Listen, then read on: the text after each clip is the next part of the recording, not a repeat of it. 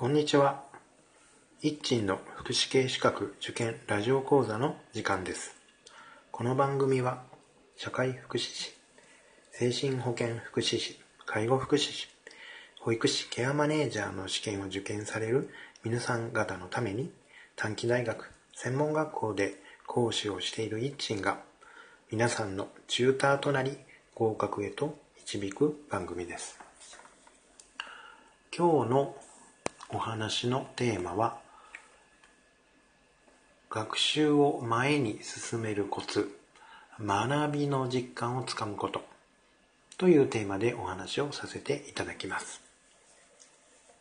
福祉系資格の受験勉強をしているとこんな勉強で良いのかなと考えることってありませんか？こんな勉強で良いのかなという不安や戸惑いに応える勉強のコツを今日はお話をさせていただきます。多くの方が行っている勉強は教科書や参考書を読む、問題を解くだと思います。これは最も重要なことで受験勉強はこれに限ると思います。これ以外にはないと言っても過言ではないでしょう。そのくらい重要なことです。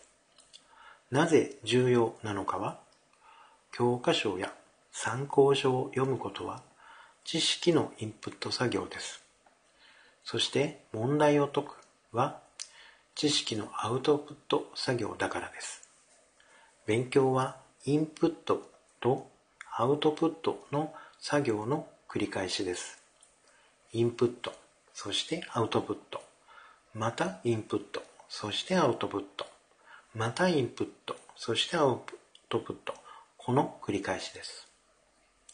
知識のインプット、そしてアウトプットは、こんな勉強で良いのかなの不安や戸惑いの解消の一つではあります。しかし、皆さんのこんな勉強で良いのかなの不安や戸惑いはこれだけでは解消できないと思います。なぜなら、分かったという実感が湧いていないのではないでしょうか。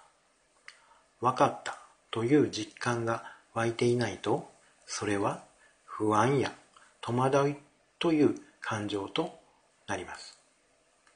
勉強は作業レベルと理解レベルの2構造だと思います。作業レベルはインプットからのアウトプット、そしてまたインプットからのアウトプットの繰り返し。理解レベルは分かったと実感することです。この二つのことで勉強は前に進んでいけると思います。つまり、こんな勉強で良いのかなの解消です。分かったという実感、どうすれば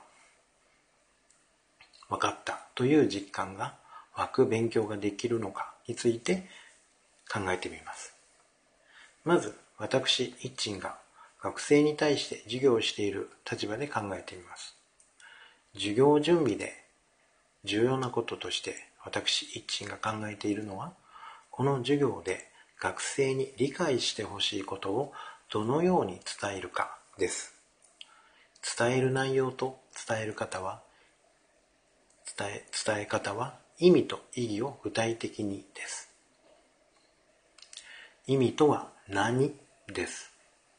用語や言葉の示すものは何かを説明します。英語で言うと what ですね。意義とはなぜです。なぜそれが必要なのかの必要性を説明します。英語で言うと why なぜ。授業準備ではその授業のすべての範囲に対して意味と意義の2点について学生がわかる言葉やイメージしやすいような具体性を探し考えます。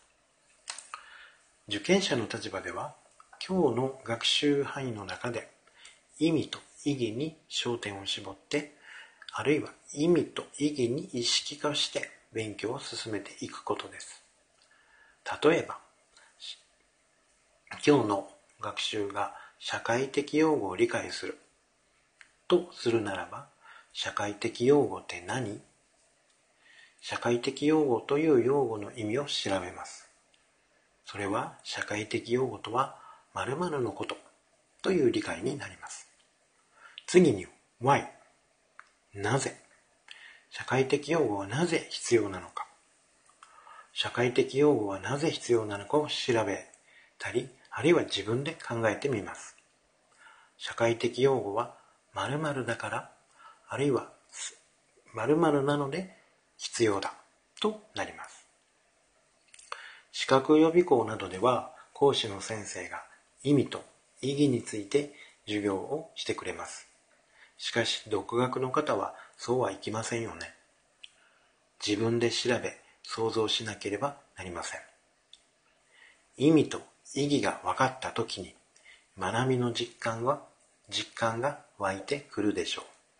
そして学びの実感が湧いてくると作業レベルであるインプットからのアウトプットの繰り返しも進んでいくことでしょう。今日は学びの実感をつかむというテーマでお話をしました。